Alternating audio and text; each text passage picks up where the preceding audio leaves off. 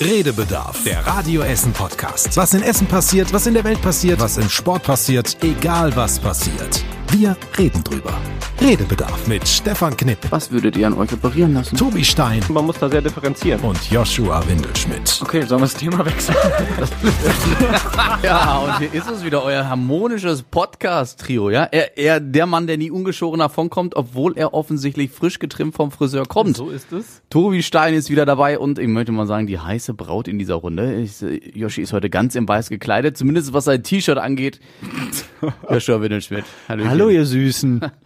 Ja, ja, ja. Ich bin der Man in Black, habe ich mir gerade überlegt. Ja, klassisches Schwarz, einfach in der Befürchtung, dass das heute wieder ein richtiges Trauerspiel mit euch werden könnte. hoffentlich, hoffentlich. Nein, natürlich nicht. Hey, Folge 49, Freunde. Ähm, Mein wenn, Gott. ihr, wenn ihr uns gerade zuhört, nächste Woche ist Jubiläum, Folge 50. Und wisst ihr, was wir uns überlegt haben? Wenn nicht, das ist super, dann seid ihr auf demselben Wissens- und Kenntnisstand wie wir.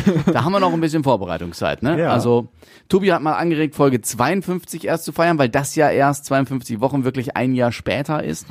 Aber das wäre, also eine Jubiläumsfolge, Folge 52 ist irgendwie... Aber wisst ihr, was mir gerade, was mir gerade einfällt? Wir haben auch? Weihnachtspause und so gemacht, ja. Ähm, dass dann die Jubiläumsfolge quasi ohne mich stattfindet, wenn es bei Folge 50 bleibt. Dann lass uns das feiern. Weil ich tatsächlich ja, also dadurch, dass wir ja nicht mehr per Skype aufnehmen, sind wir räumlich nicht mehr ganz so ungebunden wie zuletzt. Mhm. Und äh, ich bin ja tatsächlich im Urlaub jetzt kommende Woche. Zwei Wochen bist du sogar im Urlaub, oder? Ja, aber die eine bin ich wieder hier in Essen, das heißt, es wäre nur die 50.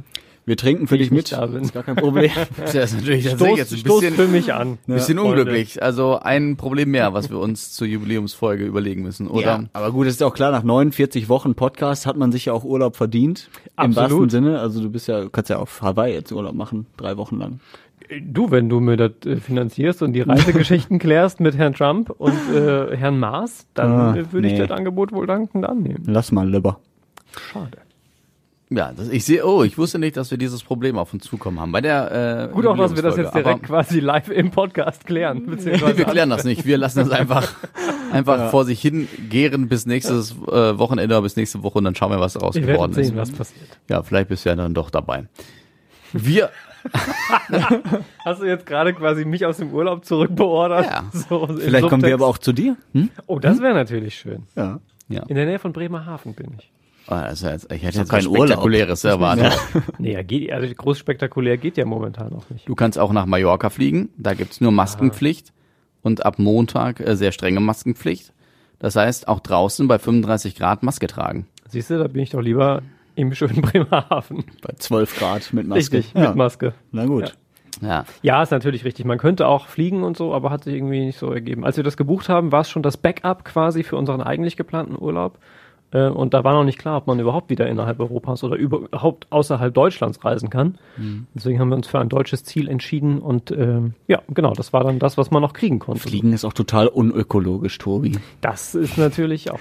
Da habe ich echt manchmal so ein schlechtes Gewissen, ne? Wenn ich jetzt hier zum Beispiel im Radio irgendwas erzähle, äh, mit Urlaub, in Urlaub fliegen oder so, dass mir da nicht irgendwelche äh, Klimaaktivisten wieder aufs Dach steigen. Äh, du fliegst so in den Urlaub und ey, ich weiß nicht. Dann lieber eine schöne Kreuzfahrt. Ist das nur bei mir so oder ja genau eine Kreuzfahrt? Weiß nicht. Habt ihr auch das Gefühl, dass ihr euch mehr rechtfertigen müsst für sowas? Nee. Ey, Jetzt ist zurzeit Corona, deswegen Ja. das ist für mich sehr weit weg, dieses Thema und Rechtfertigen und Fliegen allgemein. Gut. Deswegen, ähm, Aber ja, es geht. Also die, die Gründe sind halt andere. Ne? Also das, was Yoshi anspricht in Sachen ökologisch, das war ja irgendwie Thema vor allem äh, Mitte vergangenen Jahres und auch Ende letzten Jahres groß. Äh, um das kurz zu machen, ich finde nicht, dass man sich dafür groß rechtfertigen muss, wenn man nicht irgendwie ähm, jede zweite Woche von München nach Hamburg, nach Köln und keine Ahnung wo hinfliegt, wo man einfach nicht mit dem Flugzeug hin muss, finde ich das jetzt erstmal legitim zu reisen, äh, weil ich Reisen auch einfach wertvoll finde. Du musst ja auch jedes Mal nach dem Podcast nach Washington zurück als unser USA-Korrespondent. Ja. Genau. Aber momentan, um äh, Stefans Punkt mitzunehmen, äh, geht es ja auch darum, sich ein bisschen rechtfertigen zu müssen. Ähm, zumindest habe ich das schon an der einen oder anderen Stelle festgestellt, äh, weil man jetzt ja auch innerhalb von Deutschland Urlaub machen kann und wegen Corona nicht in einen Flieger steigen und vielleicht von irgendwo ausländischen äh, Menschen, wo man dann Urlaub macht äh, und die Regeln anders sind im Ausland als bei uns in Deutschland, zum Beispiel ein bisschen lascher, ähm, dann möglicherweise eine Infektion wieder mitbringt oder so. Das klang jetzt blöd mit den ausländischen Menschen, ne? Aus dem Ja, Ausland wollte ich eigentlich seltsam, aber sagen. alles gut. Ihr wisst aber, was ich meine. Ja, aber wobei ich äh, sowas wie Mallorca, die halt fast ausschließlich, sag ich mal, von Tourismus leben. Das ist ja nochmal was anderes als Deutschland, wo, glaube ich, Tourismus ein ganz weniger Teil des, der Wirtschaft ist. Also ich glaube schon, dass die Mallorquiner darauf angewiesen sind, dass Touristen auch kommen. Also deswegen wäre das wiederum so ein Grund zu sagen, okay, ich, also ich, ich würde natürlich nicht nach Mallorca fliegen, um da äh, die Menschen zu, zu versorgen, aber ähm, das wäre zumindest ein Grund für mich zu sagen, okay, das macht schon Sinn, auch mal wegzufliegen, um auch äh, andere Menschen zu unterstützen. Ja. Ja. Klassisches Thema der Woche auf jeden Fall. Flugreise und der umweltbewusste Hintergedanke. Ich Na, wollte das einfach mal aufgreifen. Wenn es den Yoshi beschäftigt hat, dann haben War wir das vielleicht dein Highlight der Woche schon? Nein, nein. Nein, nein, okay, alles gut. Wir Mhm. kommen später dazu. Aber äh, Stichwort, äh, du bist heute hier die Braut in der Runde, weil du Ja. in weiß gekleidet bist. Es gab die erste Messe in der Messe. Es war eine Hochzeitsmesse. Ja, äh, die erste deutschlandweit, glaube ich sogar. Ne? Ja, Hier richtig. bei uns in Essen, in Rüttenscheid, die, äh, wie heißt das, Braut, also Brautmesse war das, aber die hat so- Bridal Week oder so heißt sie, glaube ich. Bridal. Irgendwas mit Bridal. Irgendwas Englisches. Ja, ähm, aber ich glaube, äh, nur Fachbesucher durften hin. Ne? Also es war jetzt nicht für jedermann zugänglich und halt natürlich unter Corona-Regeln etc. Aber äh, ich glaube, für die ähm, Veranstalter sehr, sehr wichtig, mal wieder eine Messe zu machen und vielleicht auch für die Hotels hier. Ja, äh, wobei es auch hieß, sorry, wolltest du? Ich wollte nur sagen, Hotels, Messebauer, alles, was da dran Mhm. hängt. Ja. Wobei es insgesamt, ähm, also die Bilanz fiel dann positiv aus. Was sollen sie auch anderes sagen am Ende äh, dann, wenn sie sich dazu entschieden haben, das zu machen? Ähm, obwohl aber ich glaube nur ein Drittel der Besucher da waren, die sie eigentlich erwartet haben, was schon alleine daran liegt, dass die Leute aus dem Ausland halt nicht anreisen konnten. Zum Teil, weil sie nicht durften, wegen Einreise bzw. deren Ausreisebeschränkungen. Ähm, oder weil halt so kurzfristig dann nicht mehr klar war, ob das überhaupt so möglich sein wird äh, mit den Reisen und das ja eben, wie du schon sagst, vor allem Fachbesucher waren, die das dann eben nicht wie, wie du oder ich, der mal eben auf eine Messe geht und das am Tag dann entscheidet, äh, sondern das eben ein bisschen langfristiger planen. Äh, und deswegen waren es da irgendwie schon nur ein Drittel der Besucher, ich meine ein Drittel ungefähr, jedenfalls deutlich weniger als eigentlich geplant. Ähm, aber trotzdem, wie du sagst, natürlich erstmal ein positives Signal, überhaupt wieder Messen stattfinden lassen zu können. Das heißt doch nicht Bridal Week, oder? Das geht mir gerade die ganze Zeit durch den Kopf. Nein, ich meine, ich hätte irgendwie. Das hört sich so österreichisch oder bayerisch an. Bridal Week. European Bridal Week. Ach, guck, Ah, siehst du? European, siehst du? Das Ja, hat, das hat dir gefehlt, ja, klar. Hm, ja, stimmt. Also fand ich aber auch cool. Und ja, gut, sind aber so wie die Spielemesse, die eigentlich, glaube ich, erst im Oktober stattfinden sollte, die ist ja schon komplett abgesagt, nicht mal mehr nur für Fachbesucher oder so. Also ich glaube, das wird uns trotzdem noch lange beschäftigen. Und ich bin mal gespannt, wie die Messe da auch so durchkommt durch die Krise. Also jetzt, das war jetzt mal eine Messe für Fachbesucher, aber davon kannst du ja auch nicht das ganze Jahr leben. Nee, die Messe ist, ähm, das haben wir ja schon ähm, in den Ratssitzungen unter anderem dann auch nochmal äh, besprochen, ist einer der Hauptpunkte, wo die Stadt durch Corona große Verluste einfährt. Ähm, das war schon, ich glaube, nach, nach einigen Monaten waren es schon Riesenbeträge, sechsstellig. Ja. Ähm, inzwischen, ich habe sie nicht mehr im Kopf, aber sind es logischerweise mehrere Millionen. Ähm, und ein Großteil davon macht eben äh, auch die Messe aus, die natürlich jetzt halt quasi bis dato ähm, keinerlei Einnahmen irgendwie gehabt hat, aber natürlich weiter Beschäftigte und so weiter hat. Ähm, und das ist ein, einer der Hauptposten, die die Stadt sehr, sehr teuer kosten jetzt gerade. Nicht, dass die der auch noch zumachen muss. Nee, zumal wir sie ja gerade erst neu äh, erweitert und umgebaut haben. Ne? Aber ich glaube, soweit so weit wird es dann. gar Dann nicht. haben wir bald gar nichts mehr in Essen. Die Kaufhäuser machen dicht. Stimmt, die Messe macht Ja, zu. stimmt. Ja. Was Also haben wir überhaupt noch dann hier? Sport, Rot-Weiß Essen, vierte Liga. Ja. Ja. Ja. Es gibt, Städte, die, es gibt Städte, die kommen mit weniger zurecht. Ja. Rot-Weiß Essen, weiße Klamotten, wäre ein anderes Thema gewesen diese Woche. Also du möchtest jetzt auf Helmut Rahn zu sprechen kommen? Ja, Helmut Rahn. Äh, tatsächlich äh, auch schöne eigentlich Meldung äh, aus Essen. Eigentlich Ähm, aus Dortmund. Ja, also der, der Enkel von Helmut Rahn, der hat das WM-Trikot von damals, 1954 vom Wunder von Bern, äh, gehütet wie ein Schatz, kann man sagen. Und hat es jetzt aber an das Deutsche Fußballmuseum nach Dortmund gegeben, ähm, weil er gesagt hat, okay, ich brauche das eigentlich nicht mehr. Äh, ich habe es ausgetragen, wenn man so will. Und ähm, ist jetzt da in Dortmund zu sehen als großes Stück deutscher Fußballgeschichte oder generell deutscher Geschichte und Essener Fußballgeschichte auch. Ähm, aber äh, finde ich auch spannend. Ich würde das gerne mal sehen. So, so nah dran zu sein an solchen. Ja, wobei ich habe ja die Fotos gesehen bei Radio Essen und gefühlt habe ich mir so gedacht, okay, da steht jetzt, das ist das Originaltrikot und vielleicht fühlt es sich auch ein bisschen anders an, Aber gefühlt gab es dieses Trikot erst vor fünf Jahren bei Kascha Sports oder so zu kaufen. Deswegen, weil, ne, Aber wenn du weißt, das ist das Originale, was 1954 Ja, aber das- WM-Finale getragen Ja, wurde, wo alle Menschen dieses Da, Trikot da, gesehen da haben. bin von ich ja der, äh, in dem Sinne ein Skeptiker. Also, um Gottes Willen, ich glaube das und alles ist gut. Mhm. Aber trotzdem denke ich so, es kann niemand vermutlich erstmal auf den ersten Blick beweisen. Ja. Weil, wie gesagt, es sieht aus wie jedes andere Plagiat von ähm, auf Retro gemachten Deutschland-Trikots in Schwarz-Weiß. Aber hieß es nicht, hat nicht der, der Museumsdirektor ähm, Direktor auch gesagt im Interview bei uns, äh, dass da irgendwelche Flecken noch drauf sind? Ich habe das Ja, tatsächlich weil der Frühstück Enkel gehört. vielleicht Tomatensoße gegessen hat dabei, aber Nee, Matschflecken. wegen, äh, genau, wegen Helmut Rahn-Wetter und so, ne? Und dass das da so Fritz in Walter die Wetter, Tobi. Helmut, ja, Helmut Rahn. Äh, kann man auch, habe ich, kann man auch so sagen, glaube ich.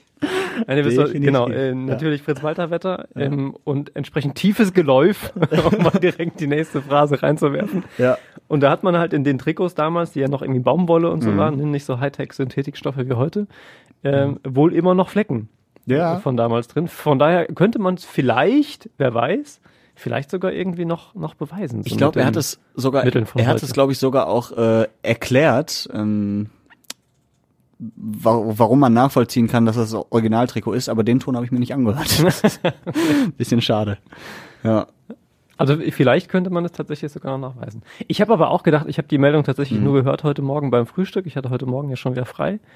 Äh, und habe dann darüber nachgedacht, wie geil das eigentlich ist, wenn du so ein Trikot zu Hause bei dir hast Mhm. und es kommt irgendwie jemand vorbei, von dem du weißt, der jetzt irgendwie auch ein bisschen Bock hat auf Fußball und man hat sich aber gerade irgendwie erst so kennengelernt und du zeigst ihm das und sagst, hier pass auf, ich habe hier noch was Geiles. Mhm. Der Trikot hat mein Opa damals 54 im Stadion getragen. Wie legendär gut ist dieser Moment. Der hat damit das Tor geschossen ja, zur ersten Weltmeisterschaft. unfassbar geil, so ein Teil zu Hause zu haben und damit angeben zu Aber ich glaube, da sagt jeder, ja, äh, am Arsch. Ist das nicht das Original? dann, dann kommst du in den Flecken. Ja. Also hier, guck. Helmut Rahnwetter damals. Helmut Rahnwetter. Ich glaube, wenn du Franz Beckmauer jetzt fragen würdest, was er zu diesem Helmut Rahnwetter sagen würde, der hätte auch nur was Frotzelndes auf den Lippen. So hat der liebe Gott sich sicherlich die Menschen vorgestellt. Ja, bestimmt nicht, Herr Stein. ne? Also es ist echt, ey, hier erklärter Fußballfan und Bayern-Anhänger, aber dann kommt er mit Helmut Kann doch mal Rahnwetter. passieren, kleine Verwechslung. Also Helmut Rahnwetter muss auf jeden Fall in den Titel dieser Folge. Na, Ja, das ist gut. so. Aber schon den Folgentitel. Das ist super, dann können wir aufhören jetzt. Eigentlich, eigentlich zeichnen wir den Podcast immer nur so lange auf, weil wir bis nie wir einen wissen, Titel finden. ja, was wir für, einen- für einen Titel haben. Nee, cool, aber äh, schöne Geschichte. Und ich finde es halt auch immer noch schön, dass es hier ähm, immer so mit Essen-Frohnhausen auch verbunden ist. Helmut Rahn, der damals äh, auch in, in die Kneipe gegangen ist, in die Friesenstube, die es heute noch gibt. Also die, die Spuren, die äh, gibt's ja immer noch so ein bisschen. Und äh, finde ich schön, wenn man sowas dann nochmal äh, konserviert. Ja, auf jeden Fall. In dieser Woche wurden in Katernberg zwei Spielplätze eröffnet. Und ich, als ich das gelesen habe, musste ich so dran denken an meine Kindheit. Und ich hatte damals, wo ich gewohnt habe, da gab es zwei Spielplätze, einen ganz kleinen, wo es wirklich nur eine Schaukel gab mit so einem kleinen Sandkasten. Also war wirklich ein ganz kleiner ähm, ähm, Spielplatz. Und dann gab es noch einen anderen, da gab es zwei Schaukeln nebeneinander, da gab es eine Tischtennisplatte, da gab es zwei Sandkästen und immerhin eine Rutsche. Es war in so einer Art ähm, Hinterhof. Und ich werde es nie vergessen, dieser Hinterhof wurde immer, ich glaube, da stand dran bei Anbruch der Dunkelheit oder so, wurde das Tor zugemacht. Und ähm, in der Regel hast du das halt mehr oder weniger immer mitbekommen. Es ging halt so eine Einfahrt runter ähm, zum Tor, wo du immer rein und rausgegangen bist zum Spielplatz. Und äh, irgendwann haben wir dann den Zeitpunkt verpasst. Vielleicht offenbar oder offenbar waren wir sehr leise beim Spielen, weil irgendwann war das Tor auf einmal zu. Vielleicht war es auch ein Kinderhasser. Ich glaube, es war ein Kinderhasser, wenn ihr mich jetzt fragt. So, wir waren also eingesperrt Oh. auf diesem Kinderspielplatz. Das Gute war, dass der damalige äh, Freund von mir recht schlank war. Das Blöde war, ich war nicht so schlank, so dass er sich zwischen den nicht ganz so engen Gitterstäben hindurchzwängen konnte. Und ich als Kind natürlich durchaus, ich will jetzt nicht sagen panisch, aber mit einer gewissen Frustration alleine da auf dem Spielplatz saß und warten musste, bis er unsere Eltern geholt hatten. Die haben dann herausgefunden, wer den Spielplatz da auf und zuschließt und mich dann befreien konnte aus dieser misslichen Lage. Ich werde das nie vergessen. Seit diesem Tag an hatte ich immer Schiss, dass ich wieder eingesperrt werden könnte dort, so dass ich ab so einer gewissen Uhrzeit oder gefühlten Uhrzeit immer wieder da in diese Einfahrt gegangen bin, um zu gucken, ob das Tor noch auf ist, was wahrscheinlich irgendwann im 30-Sekunden-Takt dann passiert ist. Das war meine Kindheitserinnerung an Spielplätze. Was war eure Kindheitserinnerung an Spielplätze? Äh, Okay, Yoshi. Wir Ja. hatten ja damals im Siegerland nix. Wir haben, jetzt, Kü- wir haben die Kühe und die Schafe umgestoßen. Das war unsere Freizeit. Nee, äh, meine Kindheitserinnerung, also auf der Margaretenhöhe gibt's äh, zwei Spielplätze, wo ich halt öfter mal war, den Waldspielplatz und den Spielplatz auf dem Schulhof. Ähm, Schulhof war ich halt nur, wenn ich auf der Schule war und auf dem Waldspielplatz war ich öfter. Und da erinnere ich mich immer dran, dass ich oft im Sand gespielt habe und äh, Hundekacke äh, Gegessen? nicht gegessen habe, Oh. aber zumindest äh, durchaus meine Hand hatte, weil da äh, die ein oder anderen Hunde dann äh, ihr Geschäft verrichtet haben. Und, Und das warum? nicht so geil fand. Deswegen, Moment, du fandest das nicht so geil, dass die das, dass, dass die in den Sand kacken. Und warum hast du es dann genommen? Du hast es Ich raus- war doch drei Jahre alt oder fünf, sechs Jahre alt und hast dann du habe ja ich im Sand gespielt, habe dann eine Sandburg gebaut und dann hatte die Sandburg halt aus Versehen noch ein kleines Türmchen oben drauf. So. Also, nee, also, also oder so Köttel von Kaninchen und so. Also der war leider damals nicht sehr gepflegt. Ich glaube, heute ist das anders, aber ist halt auch mitten im Wald. Ja. Ähm, da läuft natürlich auch äh, nicht nur die Hunde her, sondern auch Da äh, bist du eins mit der. Natur. Ja, das ist, Aber ich sage immer so, solange du die Hundekacke nicht gegessen hast, Yoshi, ist alles Ich kann nicht so es nicht dramatisch. ausschließen. Du kannst es nicht ausschließen. Nee, Ich hatte das ja. befürchtet. Ich habe aber früher Kellerasseln gegessen. Ehrlich? Ja, aus Warum? Versehen. Ich, Ach, aus Versehen. Wie, nein, nein, nicht aus und Versehen. den Stein Ja. geguckt und gedacht, hm, mal probieren. So ganz aus Versehen war es nicht. Äh, ich hatte halt einen guten Freund, bei dem waren wir im Garten und äh, haben dann da auch gespielt. Das war sozusagen auch mein dritter Kinderspielplatz. Und äh, da haben wir halt viele Dinge ausprobiert. Unter anderem liefen da Kellerasseln her und da haben wir dann gesagt, probier mal. Und dann, äh, ja, Yoshi, probier ich mal. Und dann, äh, ich weiß gar nicht mehr, wonach es geschmeckt hat, aber das war, glaube ich, im Nachhinein jetzt nicht unbedingt so, dass ich es nochmal machen müsste. Ja, so viel mal dazu. So, Tobi, ist dir was eingefallen? Äh, äh, ja, das eine oder andere, aber das ist jetzt alles irgendwie nicht so richtig, richtig spannend. Ähm, Ja, dann erzähl's nicht. Dann, was mir aber, ja, aber pass auf, was mir eingefallen ist beim Stichwort Kacke ähm, auf, auf Spielplätzen. Wir haben ja vergangen, ich glaube, ja, es müsste diese Woche auch gewesen sein. Unser Radio Essen Stadtreporter, der Kostas, äh, war unterwegs auf Spielplätzen und hat sich ähm, aufgrund einer Hörerbeschwerde oder mehrerer äh, verschiedene Spielplätze angeguckt, in welchem Zustand die so sind, weil es eigentlich gehen sollte um Müll und so rumfliegenden Müll und äh, Müllbehälter, die nicht richtig geleert werden und dann voll sind und überquellen und so weiter. Relativ klassisch so dieses Thema, taucht immer wieder mal auf.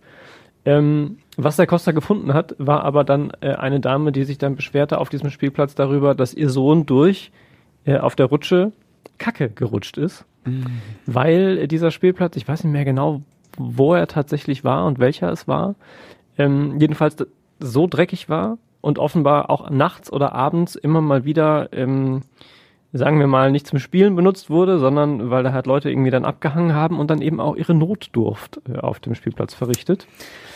Und da sind dann die Kinder reingerutscht.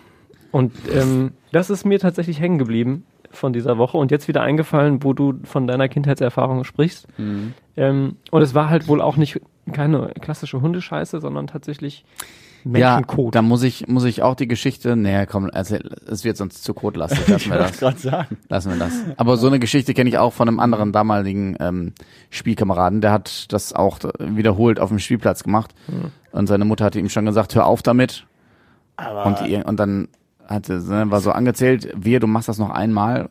Dann hat er es wieder gemacht. Und Stefan erzählt das nicht, aber ey, ich war jung und ich brauchte das Geld. Ich war quasi die Stasi Aber- von Essen, Holzhausen, Rüttenscheid. Dann bin ich der Mutti gegangen da zu ihm In der- gesagt, ach so, ähm, wir haben übrigens wieder Stell in dir den Busch vor, gemacht. die hätte, hätte man, also man hätte dich da eingesperrt, länger noch auf dem Spielplatz, hättest du dir auch irgendwann ein schönes Plätzchen suchen müssen. aber dann kacke ich doch nicht auf die Rutsche.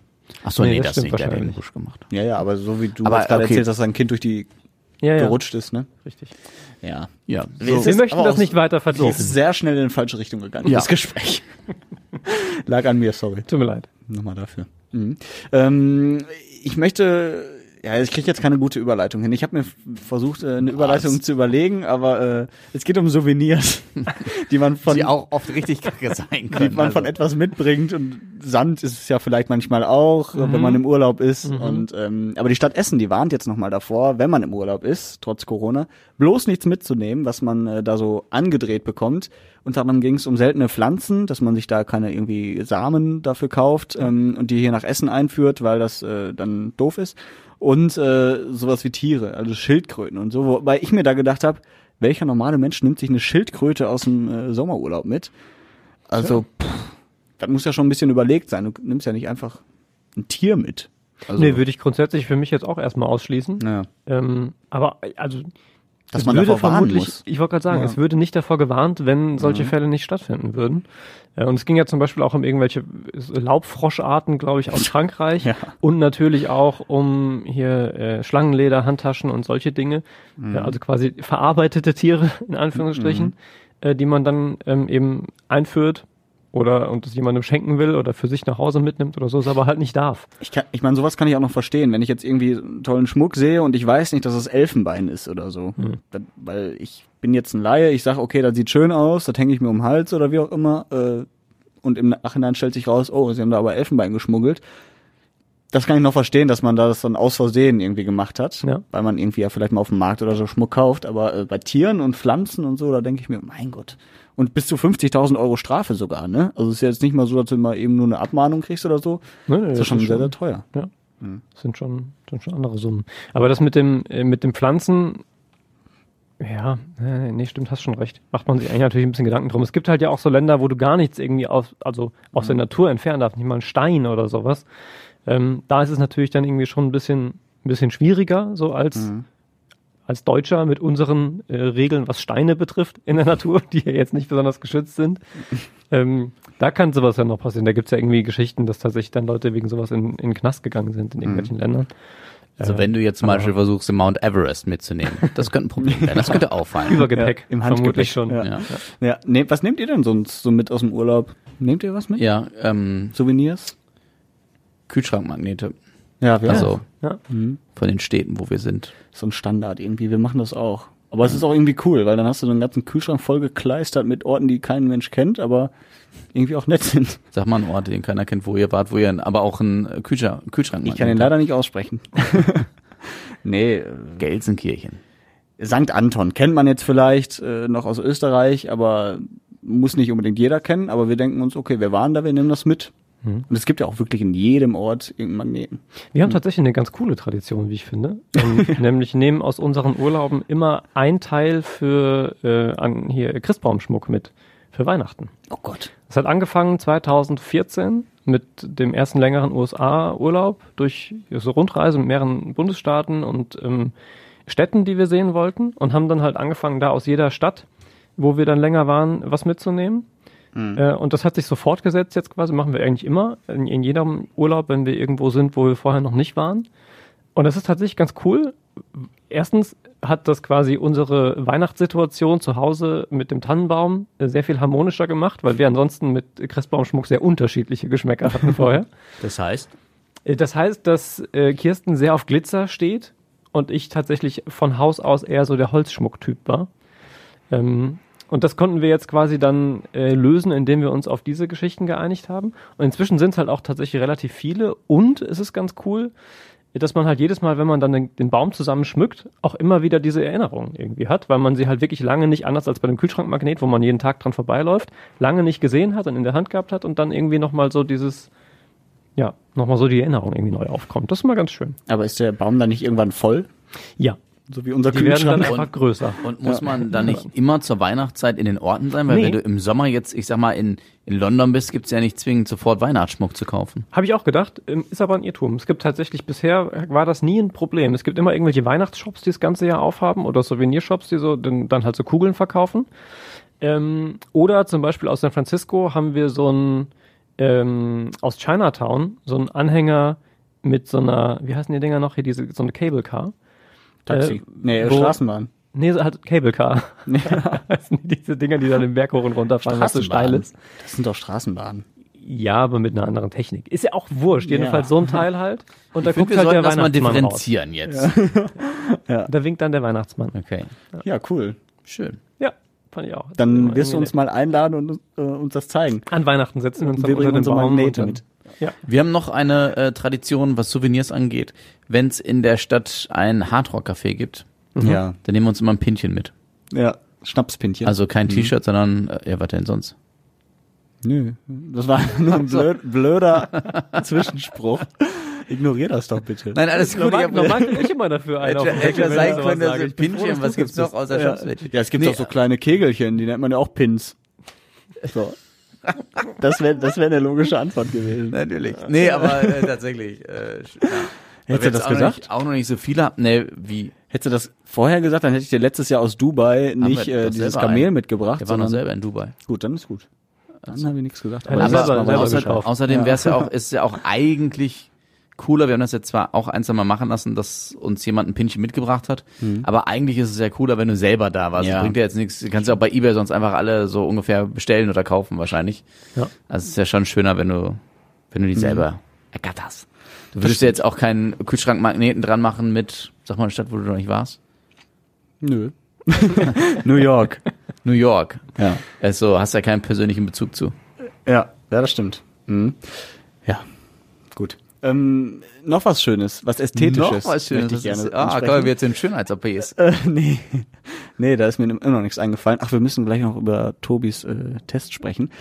Ach so, ja, so viel ein kleiner. Teaser, aber ich möchte erstmal sagen, ähm, Weil die Hörer alle, wann reden die da drüber und wir schon seit halben Stunde, bla, Souvenirs, Spielplätze. Nee, äh, ich wollte sagen, das haben wir auch bei Facebook gepostet, ähm, Stromkästen, unter anderem in Rüttenscheid, äh, schöner angestrichen, ähm, als, als VW-Bully, glaube Ja. ich. Ähm, gibt's jetzt immer mehr auch in der Stadt, ist mir auch aufgefallen. Und ich finde, warum ist man nicht früher auf die Idee gekommen, solche blöden, tristen Stromkästen mal äh, anzumalen? Also es sieht da wirklich auch schön aus und es gibt ja auch Leute, die das echt können. Und äh, finde ich eine gute Sache. Das macht das Stadtbild auch Gebe ich dir recht, als ich das Foto gesehen habe, habe ich auch so gedacht, boah, wie cool gemacht eigentlich. Und das Gleiche habe ich mir auch gedacht, warum nicht öfter? Warum, Ja. Aber die Befürchtung ist natürlich, dass wieder irgendwelche Schwachmaten den sofort besprühen, betecken oder sonstigen Quatsch damit machen und das äh, schöne Kunstwerk eigentlich schon wieder zerstören. Ich hoffe, es bleibt so lang wie möglich erhalten, aber ich bin mal sehr gespannt. Und frei nach dem Motto, Haters gonna hate. Es waren unmittelbar, nachdem wir das gepostet haben bei Facebook, dieses Bild, äh, dann auch kritische Kommentare in Bezug auf Schleichwerbung. Weil es ein VW-Bus war. Ja. Boah. Boah, Ja, so habe ich auch reagiert.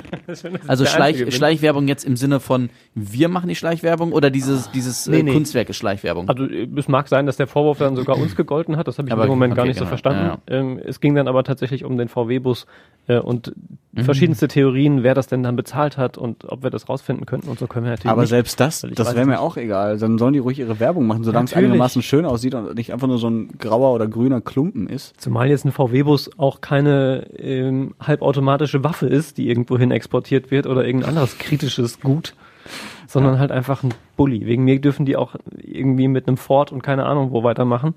Sieht auf jeden Fall schicker aus als äh, dieser Jetzt Stromkasten. muss aber auch alle anderen entsteht. Automarken einmal Ja, es nennen. gibt ganz viele tolle Automarken. Auch äh, Skoda gibt's noch und Porsche, ja. Maserati. Ich gehe gerade durch, was die Jungs so fahren. ja, fahren würden. Okay, es ist jetzt gerade ein bisschen wie beim Konzert, wenn du die aufzählst, ist gerade ein bisschen wie beim Konzert bei einer Vorgruppe, wo man darauf wartet, dass der Haupteck kommt und die Vorgruppe sagt, noch ein Song und Ja. noch ein Song. Dabei wollen die Hörer jetzt natürlich wissen, bist du Patient Zero? Nein, Was nein? Nein, bin ich nicht, war ich auch nicht. Ich habe Wir müssen keine kurz für Antikörper. diejenigen ja, sagen, die vielleicht letzte Folge nicht gehört haben, du hast einen Antikörpertest gemacht in Sachen Corona Genau. und du hast jetzt gesagt, du hast keine Antikörper. So ist es leider, ja. Leider, da hören wir also schon eine gewisse Enttäuschung raus, wie vermutet. Ja, ja, ja, wir haben ja schon drüber gesprochen. Ähm, also es hält sich natürlich in Grenzen, weil ich mich jetzt nicht so sehr auf den Gedanken versteift habe. Die Wahrscheinlichkeit ist ja doch relativ gering, sich bisher schon mal irgendwie angesteckt zu haben, wenn man sich die Zahlen anschaut. Ähm, aber naja, es wäre natürlich tatsächlich für mich persönlich schön gewesen zu wissen, ich hätte es schon mal gehabt und könnte mich jetzt eben nicht mehr anstecken, könnte auch andere Leute nicht mehr anstecken. Ich hätte zum Beispiel, ich habe jetzt äh, vorgestern mit meinem Opa telefoniert, den ich gerne noch mal besucht hätte, der ja aber schon jenseits der 90 ist und den ich halt nicht mal eben äh, jetzt so besuche, ohne zu wissen, ob ich möglicherweise ihm das Coronavirus äh, anschleppe. Ähm, und das wäre natürlich dann beispielsweise wieder sehr viel entspannter möglich gewesen. Aber äh, naja, mein Gott, jetzt ist es halt so wie vorher und man macht alles ganz normal so weiter. Insofern ändert sich ja nichts dadurch. Aber ich fand es schon beachtlich, dass du doch jetzt, und auch, wir haben ja schon darüber gesprochen persönlich, ähm, doch eine gewisse Enttäuschung nicht, ähm, dass du da die nicht entbehren konntest, äh, nicht verstecken konntest. Das klang in den letzten ein, zwei Folgen so, als sei dir das relativ wurscht, wie es wird. Hauptsache, du hast ein Ergebnis. Und jetzt finde ich schön, dass du dann doch so ehrlich bist und dieses Gefühl zugibst, dass man dann doch durchaus erstmal im ersten Augenblick zumindest ein bisschen enttäuscht ist. Tobi ist einfach traurig, weil die 30 Euro jetzt weg sind. und, und Ich habe noch gar keine Ergebnis. Rechnung, ich weiß gar nicht. Ach so. Aber in dem, in dem Rahmen wird sich hoffentlich abspielen. Ja, das stimmt natürlich. Also ich meine, Habt es ihr das hat ja. vorher abgeklärt, wie teuer das wird? Nee, es hieß irgendwie 30 bis 40 Euro kostet so. das. das 1000. man, man kriegt ja auch vom Labor dann die Rechnung und nicht beim Arzt. Ich stand dann hinterher da beim Arzt und wollte bezahlen und wurde ganz komisch angeguckt. War mir nicht Ja, aber klar, ob das an der Rechnung lag oder an dir, das weißt du jetzt nicht. nee, das stimmt natürlich. Wird er immer komisch angeguckt, wenn ich da wieder rausgehe. Wo kommt er her? Was will er? Nein, aber in Sachen Enttäuschung ist natürlich so, also es hat ja einen Grund, dass man das macht. So, Mhm. aber, aber es ist schon so, wie gesagt, die Wahrscheinlichkeit war mir schon vorher klar, dass er gering ist und man hat ja auch nichts unmittelbar dadurch. Ähm, denn es ist ja nach wie vor so, dass es eben noch keine Bevorzugung gibt äh, derer, die äh, das Virus schon mal hatten, weder was Reisen betrifft noch andere ähm, mir bekannt zumindest irgendwie Vorteile. Insofern wäre es halt für mich schön gewesen, das zu wissen, eben für diese privaten Geschichten, aber mein Gott, jetzt ist es halt nicht so. Aber auf Corona haben die nicht gleichzeitig auch getestet, ne? Nee. Oder? Nee. Nee. Ähm, ist dann, äh, das ist insgesamt, es war relativ unspektakulär, der ganze Ablauf. Also wie es war, als ich hingegangen bin, habe ich ja schon erzählt. Gerne nochmal nachhören, vergangene Woche. Ähm, als ich das Ergebnis dann bekommen habe, war es ähnlich unspektakulär. Ich habe angerufen und ähm, gefragt, ob meine, meine Testergebnis da ist. Ich wurde kurz weitergeleitet zum Arzt, weil offenbar dürfen die Sprechstundenhilfen das nicht einfach weitergeben. Ähm, und äh, ich glaube, das Gespräch bestand aus wenigen Wörtern, häufig viel negativ. Und äh, das war dann auch innerhalb von, ich glaube, 30 Sekunden war das Gespräch schon wieder beendet. Ähm, war jetzt irgendwie, glaube ich, für, für alle Seiten wenig spektakulär am Ende des Tages. Die Nachricht für sie ist negativ, der Test ist negativ. Ja, Ja, vielleicht. Ja. So würde Ja. der Joshua das machen, wenn er Arzt wäre. Ja, boah, ich würde so vieles. Die Leute machen. verwirren mit, mit negativ und positiv, weil es ja nicht Ja. eh schon verwirrend Sie haben genug ist. vielleicht nicht überhaupt eine schwere Krankheit. Hm, Ja. Nee, nee, nee, nee, so würde ich nicht. Ich würde das schreiben nachher, so wie in Arztschrift. Aber apropos äh, Corona positiv, tatsächlich für mich eins der Themen der Woche. Denn ähm, Jair Bolsonaro ist positiv getestet auf das Coronavirus, der Präsident von Brasilien. Ja, hat er davon. Hat er davon? Ja, also So das war so mein erster Gedanke. Selbst schuld. Wenn du äh, meinst, keine mm, Mundschutzmaske aufzusetzen und allen anderen das auch nicht empfiehlst, dann bist du einfach nur mal selbst schuld. Bisschen wie Boris Johnson noch vor ein, zwei Monaten, Ja. der sich auch keinen aufsetzen wollte und dann erstmal mit Fieber im Krankenhaus lag. Aber um Gottes Willen, auch Bolsonaro wünsche ich, Bolsonaro wünsche ich äh, trotzdem beste Gesundheit. Ja. Ja, selbstverständlich würde man jetzt auch keinem, keinem wünschen wollen. Nichtsdestotrotz habe ich tatsächlich, also mein erster Impuls war auch, dass ich dachte, okay, gut im Sinne von möglicherweise ändert das etwas an seinem Verhalten. Mein zweiter Gedanke äh, war dann eher nicht so gut, weil aller Wahrscheinlichkeit nach wird er das Virus ganz normal gut überstehen bei seiner medizinischen Versorgung und ähm, seinem aktuellen Gesundheitszustand, der offensichtlich ja vorher ganz positiv und ganz äh, solide war, wird er das vermutlich ganz normal überstehen und dann eher sich bestärkt darin fühlen, äh, dass er das ja ohnehin eher für eine ähm, vielleicht etwas stärkere Grippe hält und das Ganze nicht so ernst nimmt, ähm, was dann vermutlich ähm, seiner Bevölkerung nicht so richtig zugutekommen wird. Ja, aber äh, fand ich tatsächlich ein spannendes Thema, weil ich glaube, die Reaktion, wie du gesagt hast, selber schuld, äh, und so dieser erste, durchaus ja menschlich nachvollziehbare Impuls, äh, sich da ein bisschen, ein bisschen in Schadenfreude zu suhlen, äh, ist mir an vielen Stellen begegnet. Äh, deswegen, ja, war es für mich tatsächlich Ich wünsche mir auch nicht, dass er daran äh, stirbt, aber äh, zumindest das, was du gerade auch sagtest. davon trägt. Nein, aber das was? ist ihn vielleicht auch nochmal so ein bisschen sensibilisiert für die Situation, weil wenn's ihm wird's ja auch dreckig gehen, auch wenn die medizinische Weißt du nicht, es gibt ja auch Menschen, die kaum Symptome Ja. haben. Wenn er kaum Symptome hat, wird er sich, im Gegenteil, wird er sich darin bestärkt fühlen, was Ja, er ja. bislang ähm, gesagt Schmaler hat. Grat. Aber vielleicht, wenn er wirklich Fieber hat und so, ich weiß nicht, ist ja auch Rumgespinne gerade von mir, das mal wieder. ähm, aber das wäre so die Hoffnung, dass ich sage, okay, das, vielleicht ja. bringt das irgendwas. Ähm, Ja, wer weiß, vielleicht hoffe ich auch ja bei. Herrn Trump ja übrigens. sein. Ja, auch, tatsächlich. Natürlich. Auch das äh, Naja, wäre möglicherweise sinnvoll. Da ist es ja so, dass da weiter fröhlich Wahlkampf gemacht wird, in Riesenveranstaltungen, ohne jede äh, Abstandsregel und Hygienemaßnahme und Maskenpflicht. Ähm, was sicherlich auch dazu beiträgt, dass die Zahlen in den USA gerade sind, wie sie sind. Nämlich massivst wieder angestiegen. Ähm, generell natürlich diese Woche Thema gewesen, die, die zweite Welle, über die wir bisher immer nur theoretisch gesprochen haben in Deutschland ähm, und die man jetzt ja tatsächlich in dem einen oder anderen Land ähm, dann auch sieht, Israel beispielsweise ja auch. Ähm, Serbien habe ich vorhin noch gesehen. genau, ja. Mhm. Wo man erstmal tatsächlich nur hoffen kann, dass wir das hier noch ein bisschen, ein bisschen besser im Griff behalten. So wie es bisher ja ist. Die Zahlen bei uns sind ja gut. Ich frage mich, was ist, wenn die zweite Welle kommen sollte bei uns? Also jetzt sagen wir mal vielleicht spätestens im Herbst, Winter, wenn man sich nicht mehr so viel an der frischen Luft draußen aufhält. Was bedeutet das zum Beispiel für unsere Kneipenkultur? Hier zum Beispiel gehen wir jetzt von Essen aus. Weil es könnte ja sein, dass dann irgendwie die Menschen sich nicht mehr trauen, drin zu trinken. Jetzt ist es ja relativ entspannt, weil äh, man vor allem auch draußen sich hinsetzen kann, draußen trinken und essen kann.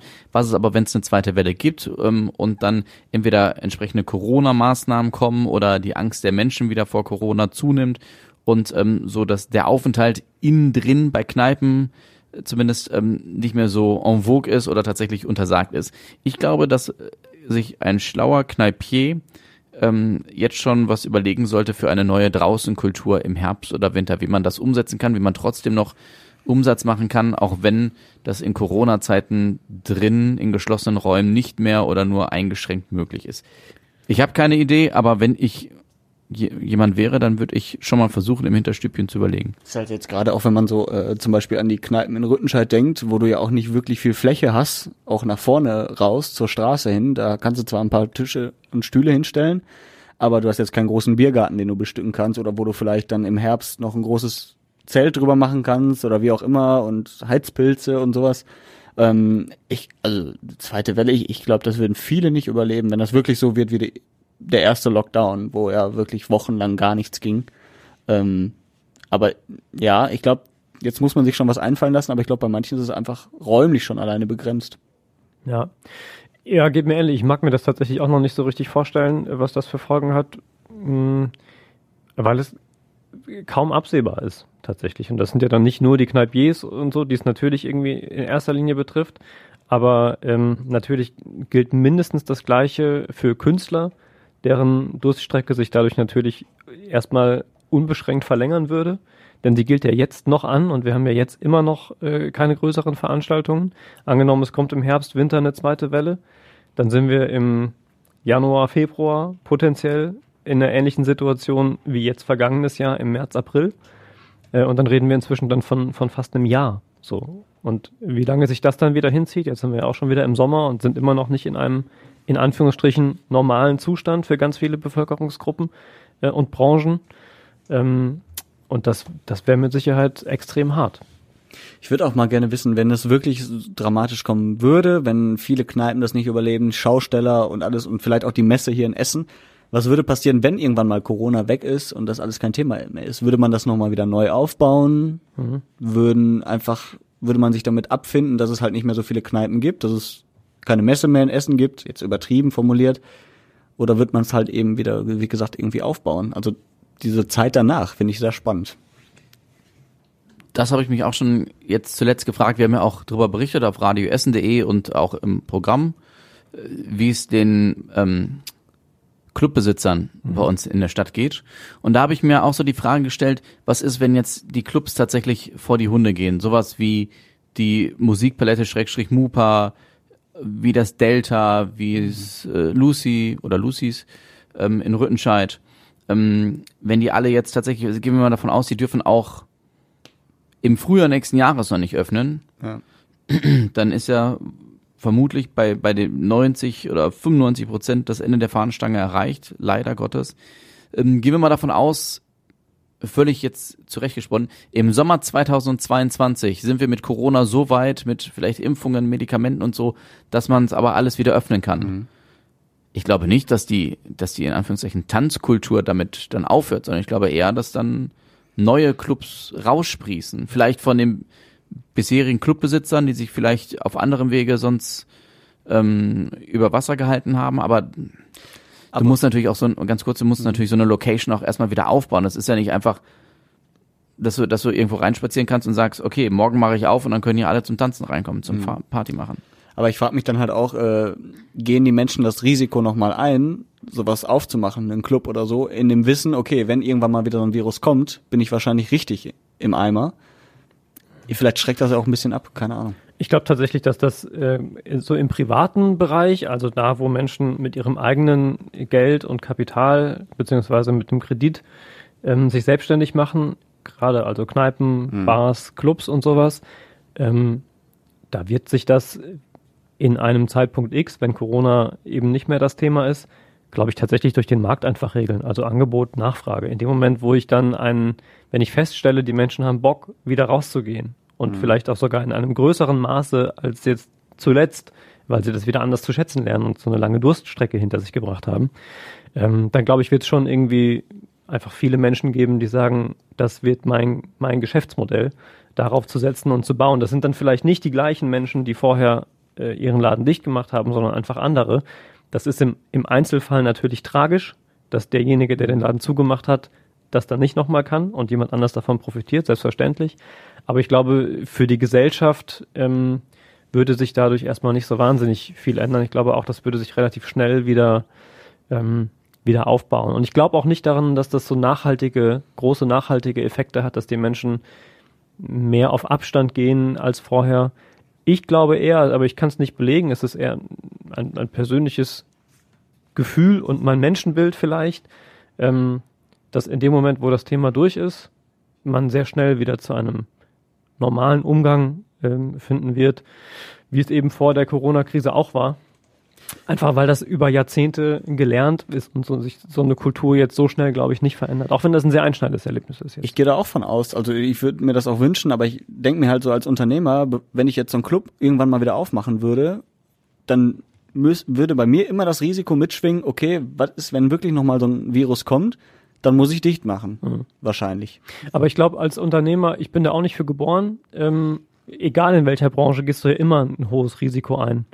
Ähm, und ich glaube, dass die Menschen, die das möchten und sich selbstständig machen, oft von anderen Dingen getrieben sind, als jetzt nur unmittelbar äh, schnell Gewinn zu machen, nämlich ihr eigenes Ding zu machen, ihr eigener Chef zu sein, selbst was aufzubauen. Ähm, und äh, ich könnte mir vorstellen, dass das dann diese Risiken, wie gesagt, hast du in jeder Branche mhm. und dass in dem Moment das dann, ich hoffe es zumindest, ähm, vernachlässigbar ist. Denn es wäre natürlich sehr schade, wenn uns das nachhaltig verloren gehen würde. Ja. Mhm. Ja, ihr guckt mich so Nein, an. Ich wollte ja. eigentlich nur, weil ich komplett das Gefühl für Zeit verloren habe. Haben wir noch? Wir haben noch ein, zwei Minütchen, ja. Das ist schön. Wir müssen ja noch über unsere Highlights sprechen. Mhm. Aber sonst hätte ich jetzt nur noch einen, äh, einen kleinen Aspekt, ähm, der den ich aufgeschnappt habe unter der Woche. Mörcheneis in Rüttenscheid. Mhm. Eisdiele kennt man. Rassismusfahnder haben sich jetzt beschwert. Ich wusste gar nicht, dass es Rassismusfahnder gibt, ehrlich gesagt. Das Rassismustelefon irgendwie so hat sich da, ja. wohl angerufen. Ne? Das ist, äh, weil es da, äh, ich glaube, Eisbecher gibt, die heißen Mohren, Birne und Mohrenkuller. Ne, und wegen des mhm. Mohren mhm. hat man sich äh, beschwert und ich weiß nicht, ich war irgendwie vor ein paar Monaten auch mal da und dachte, oh, Mohren, darf man das noch schreiben? Aber für mich war das dann in dem Moment egal, weil Zigeunerschnitze gibt's ja auch noch. Ähm, und da war auch große Diskussion drüber. Auch ja. große Diskussion und da fand ich, ist das noch Tradition oder ist das wirklich Rassismus? Hm.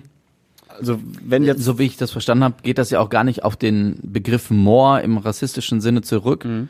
Aber ich weiß nicht, was die tatsächliche Begründung war, ähm, weil ich es soweit nicht verfolgt habe. Ich habe das nur irgendwo zwischendurch gelesen. Aber ich ähnlich wie beim Zigeunerschnitzel halt, dass man es eigentlich politisch korrekt nicht mehr sagen sollte. Aber es geht tatsächlich sollte. darauf zurück? Ja, ja. Ja, okay. Mhm. Ich habe gedacht, okay. Ich habe genau. kurz überlegt, ob das, äh, ob das Mörchen, ich habe das immer mit der Möhre in Verbindung gebracht. Ist das falsch?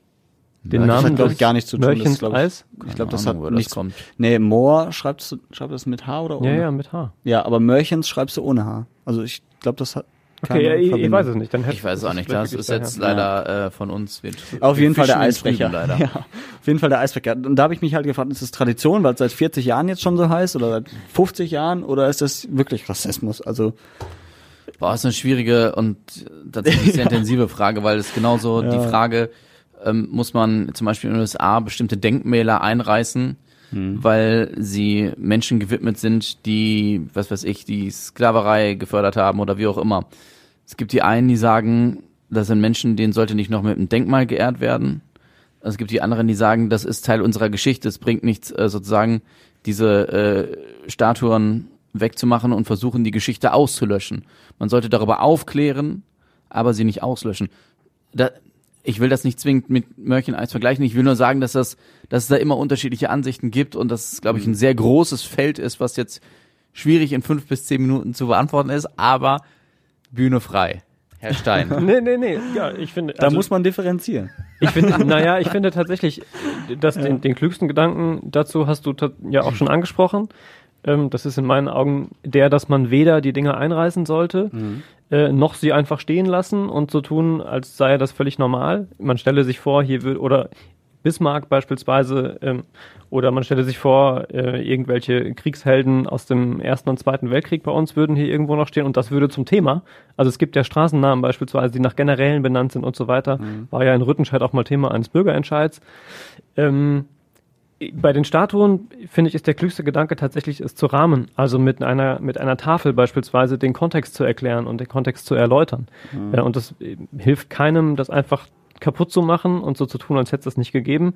Und ich glaube, es würde den Tatsachen auch nicht gerecht, wenn man schon solche Bewegungen hat, gerade wie Black Lives Matter beispielsweise, ähm, so zu tun, als sei das ganz normal und die müsste da einfach so stehen bleiben, weil es halt irgendwie mal, mal Teil der Geschichte des Landes ist. Also ich glaube, das ist da der klügste Gedanke. Bei den, bei Mörchens, ich kenne jetzt da den, den Fall tatsächlich überhaupt nicht, deswegen Also es gibt mal so abseits Eis- davon, jeder, der aktuell in der jetzigen Zeit und Situation, wo so viel darüber gesprochen wird, ein Produkt anbietet, das in irgendeiner Weise ähm, für irgendeine Bevölkerungsgruppe diskriminierend oder eher verletzend sein könnte. Sorry, bei allem Respekt, ähm, der hat es halt einfach verpennt, da hinzugucken und das anders zu nennen. Und ist ein, ein bisschen ist es einfach Schusseligkeit oder Dämlichkeit in meinen Augen, ähm, wenn man, wenn man denkt, das fällt keinem auf. Oder man übersieht es halt einfach. Rassismus würde ich da erstmal niemandem unterstellen wollen, weil ich glaube, dass, Ja. dass wir Mohrenkopf oder keine Ahnung, Zigeunerschnitzel und so alle in unserem Sprachgebrauch eine ganze Zeit lang hatten und da sehr unsensibel gewesen sind. Ähm, und deswegen hätte ich mich trotzdem, auch wenn ich früher vielleicht auch Mohrenkopf gesagt habe, äh, zu einem Schokokuss, ähm, nicht als Rassist Du, bezeichnet. nein, du bist kein Nazi, du bist so gesehen jetzt bist du ein Alt-Nazi. Ja, das ist richtig, jetzt quasi, ja, richtig. Das ist jetzt so vorbei. Na gut. Ja, also so wir, wir müssen tatsächlich langsam zum Ende kommen. Schade, ich Ja. hatte ähm, eigentlich noch ein Thema, ich muss das kurz, kurz fragen. Corona-Leuten. Ne, es gibt jetzt äh, zunehmend mehr Essener, die sich darüber beschweren, dass Kirchen damals noch aus Solidarität ähm, abends geläutet haben ähm, zu Corona-Zeiten und wo die Menschen das am Anfang vielleicht noch ganz schön fanden. Jetzt sagen einige Anwohner, es geht uns auf die Nerven, hört auf damit. Sagt ihr oder findet ihr auch, dass so diese Corona-Solidarität allmählich abebbt, weil man sich allmählich dann doch zunehmend an diesen Corona-Zustand ähm, gewöhnt und dann auch sowas wie zusätzliches Kirchenleuten äh, nervig findet? Oder sagt ihr, also ich bin da noch mittendrin im Ausnahmemodus? Ich kann das nicht verstehen. Ich klatsche auch jeden Abend noch am Balkon. Nee, also äh, mittendrin bin ich ja auch nicht mehr. Ich finde aber auch Glockengeläut nie störend und mir war das gar nicht so bewusst, dass das wegen Corona ist. Ich dachte immer um 19 Nein, Yoshi, Uhr. nicht jedes Glockengeläut ist wegen Nee, Corona. ja. ne? Ja, aber, Sonntags morgens, Viertel vor zehn. aber, aber ich kriege so, oh, wenn ich nicht dann direkt neben wohnen würde, dann würde ich das auch gar nicht mitbekommen wahrscheinlich. Oder ich höre es halt im Hintergrund. Deswegen, es stört wahrscheinlich nur die, die da direkt wohnen. Also pff, ich bin aber auch überhaupt nicht mehr so voll drin in diesem Corona-Ding. Ich, ich gehe jetzt normal ins Restaurant. Wir sind vorhin durch die Stadt einmal gelaufen, Stefan und ich, und haben gedacht, boah, also so viel mit Mundschutz und so ist halt auch nicht mehr wie vor ein paar Wochen. Ähm, natürlich wird auch Abstand und so geachtet, aber äh, es kehrt ja doch irgendwie alles irgendwie in die Normalität so langsam zurück, auch wenn es ein paar Regeln mehr gibt als vorher. Und deswegen bin ich da gar nicht mehr drin. Also gar nicht will ich nicht sagen, aber nicht mehr so dick drin im Geschäft. Ich weiß nicht genau, wofür die Leuten tatsächlich, ob die für die für die Verstorbenen dann, ist egal, musst du jetzt nicht nachgucken. Ähm, aber da, das würde für mich nochmal einen Unterschied machen in der Bewertung. Wenn es jetzt dafür ist, äh, für die Verstorbenen, dann ist das sicher ja ein, ähm, ein lohnenswerter Gedanke, äh, der vielleicht ein bisschen Trost spendet dem einen oder anderen, der damit dann zu tun hat oder hatte. Ansonsten muss ich ehrlicherweise ist ein das Zeichen, also laut Radio Essen, ein Zeichen von Solidarität in Zeiten Mhm. von Corona. Okay. Naja, dann, dann In muss dem ich Fall ging es übrigens speziell um eine äh, äh, Kirchenwerten. Ja. Okay. Dann, dann muss ich auch, auch ganz persönlicher Sicht auch einfach sagen, dass ich mit diesen ganzen Solidaritätsbekundungen, ich glaube, wir haben schon mal auch über dieses gemeinsame Singen des Steigerliedes und so, als das äh, Thema war, gesprochen, ein bisschen wenig anfangen kann. Ich glaube, den Menschen wäre tatsächlich mehr geholfen, wenn man ähm, beispielsweise für eine gescheite Bezahlung besorgen würde bei äh, Klinikpersonal ähm, oder darüber spricht, als abends am Fenster zu klatschen. Aber jeder, wie er mag und ähm, wer das ernst meint und das ähm, als Solidaritätsbekundung vom Herzen her tut, gerne. Wer sich gestört fühlt von Lärm, der soll sich auch beklagen dürfen. Ich habe das erst äh, gestern Abend wieder gemacht. Ihr erinnert euch an die vorletzte Folge, wo ich äh, Ja, um halb zwei nach- Nachbarn. Es war gestern wieder halb zwei, diesmal aber nicht im Nebenhaus, sondern mein äh, Nachbar oben drüber, ausgebauter Dachspeicherboden, ist zurück nach zwei Monaten und ähm, hat dann prompt auch erstmal tatsächlich auch erst wieder so um eins die Musik aufgedreht. Zum Glück meine Freundin schon eingeschlafen, die ist da wesentlich empfindlicher als ich, was den Lärm angeht. Aber ich lag dann da eine halbe Stunde. Ich habe so gebrodelt, ne, weil er weiß, wie hellhörig seine generell das ganze Haus, aber vor allem auch seine Wohnung ist, weil es eben ein ausgebauter Dachspeicher ist, ohne irgendwelche Schallisolation. Und er hatte Besuch. Dann habe ich wütend um halb zwei eine freundlich formulierte WhatsApp verfasst und gesagt, schön, dass du wieder zurück bist. Es, so Muss ja richtig nicht jeder spießig. wissen. Mach Es die ist- scheiß Mucke es aus. ist halb zwei unter der Woche. Könntest du deine Musik deutlich leiser drehen? Alles in Großbuchstaben mit Ausrufezeichen. Und 1111 und so, ja. Liebe Grüße. Oh, dann kam eine ganz förmliche WhatsApp zurück. Tut uns leid. Wir haben gedacht, ihr seid nicht zu Hause. Dachte, wo sollen wir sein? Donnerstags nachts um halb zwei. Und dann wurde aber auch ausgemacht. Das fiel mir nur gerade ein beim Corona. Das ist aber nett dann zumindest als Reaktion. Das, ja, das auf jeden Fall. Der ist immer nett. Der macht das immer. Aber ich ärgere mich, warum er es überhaupt erst macht. Weil wir ihn schon, das war nicht das erste Mal, dass ich ihn darauf angesprochen habe. Du solltest einfach ausziehen, finde ich. Du, ich sollte einfach Blockwart werden. Das ist das nächste, was ich anstrebe. Ich finde auf jeden Fall gut, dass du diese, diese Plattform nutzt, um mit deinen Nachbarn zu kommunizieren. Ich glaub, ja, der, persönlichen er, Animositäten. er ist eigentlich ein total lieber Typ. Also um Gottes Willen, da will ich ihm jetzt, äh, wirklich ein total lieber Typ. Deswegen verstehe ich das auch nicht. Aber er wohnt auch eigentlich gar nicht in Essen, deswegen Okay. wird er das wahrscheinlich nicht hören. Ähm, Highlight der Woche. Wir sind, wir kommen zum Ende, Freunde. Wir sind Dann fange ich an und mach's kurz. Ich freue mich tatsächlich auf den Urlaub jetzt. Weil es das erste Mal ist, dass man ähm, jetzt, nachdem man tatsächlich so lange. Die lachen ernsthaft dein Highlight der Woche. Ja, doch, Alles weil gut, ja. es nett ist, irgendwie nochmal rauszukommen. So, die, die letzten Monate waren tatsächlich ja einfach angefangen, vor allem noch März, April, äh, mit Lockdown, wo man wirklich viel zu Hause geblieben ist und Reisen gar nicht quasi möglich war. Ähm, immer noch übrigens habe ich meine Eltern nicht gesehen seit dieser Zeit.